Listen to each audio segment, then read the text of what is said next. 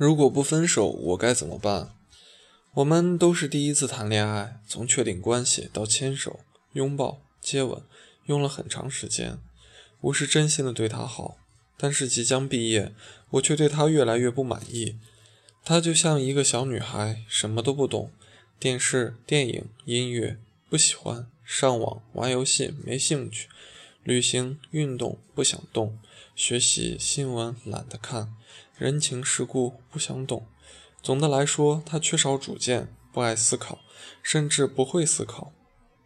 但是她是一个好女孩，单纯善良，有的时候很可爱。我不能忍受以后我的生活的女人只是我的附属品。我知道，也许分手后她会变得成熟，但我实在不甘心。我该怎么办？谢邀，睡前关注了你的问题，起床了，想了想，虽然有些顾虑，还是答一答吧。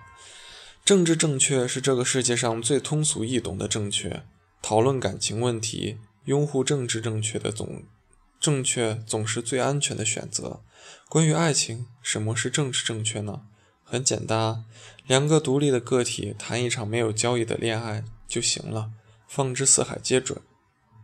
可是具体到每个案例、每个人的身上，除了正不正确、合不合适更重要。如果有一对情侣，女孩就愿意被养着，什么也不干；男孩就愿意养着她，什么也不干，能这么处一辈子，那也挺幸福。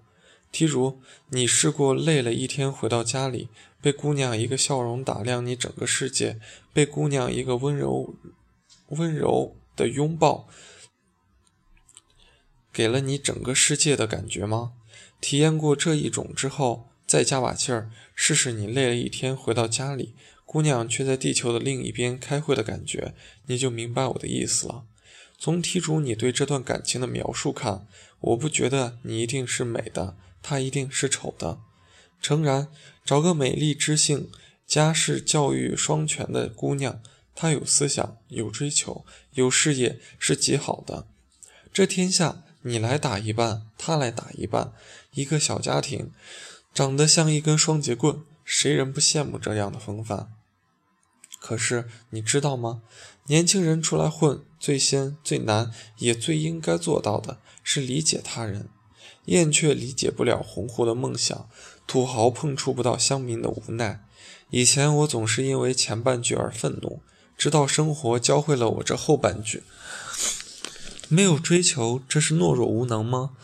网上流传着这么一首诗：“燕雀鸿鹄无尊卑，布衣王侯酒一杯。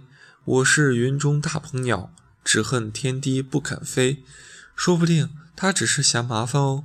又也许，这个女人的另一重身份就是知乎网的四姐头。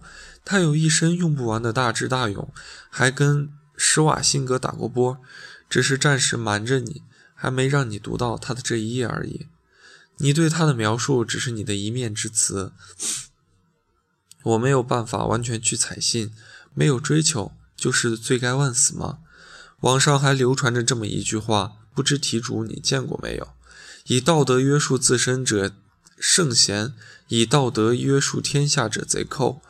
只要你这位女朋友不杀人、不放火、不违反你们对彼此忠诚的约定，去给你戴那顶有颜色的帽子，你的种种标准最礼貌的用法是：只绿己不绿他。不爱看电影的姑娘多好呀，这世界对她来说还都是新的。约会的时候陪她看一部少林足球，她就能乐上一整天。不爱的旅行的姑娘多好呀。环球费不要你出，风筝线不要你买，单纯的女孩多好呀！你做错了，说不定她还嫌是自己不够可爱。懂事的女孩多可怕！你做错了，你就完蛋了，连砍你十八刀，刀刀不再要害，仅仅造成轻伤。你听说过吗？其实，跟非常聪明而且非常努力的人们在一起，被人家远远地甩在身后的感觉，你也未必有多喜欢。相爱的两个人为爱这个契约付出的成本，预期的收获就该是彼此的现如今背景分、梦想分、未来分，这。几种分值，最干净的做法就是不要把它们列入统计。如果我爱一个人，她是火星女首富，我会很高兴。天呐，我终于可以拍中国的阿田阿华田，对抗外国的阿凡达了。我手上拿着一千八百八十八亿人的人民币，挨个打电话给各岗位排名前二十的电影人，告诉他们，你们合作的时间终于到了。如果我爱一个人，他就是头目头目目。是头目光呆滞、懒懒散散的大蠢驴，每天吃了睡，睡了吃，偶尔出门看看星星，那有我很，那我也很高兴。我会把它放到我的脖子上，给它当骑当马骑。少年，你的爱太自私了，既没有能力帮助他，又没有能力抛弃他，你这算什么呢？就算你心气高一点，愿意宠着他，养着他，恐怕也学不会尊重人家。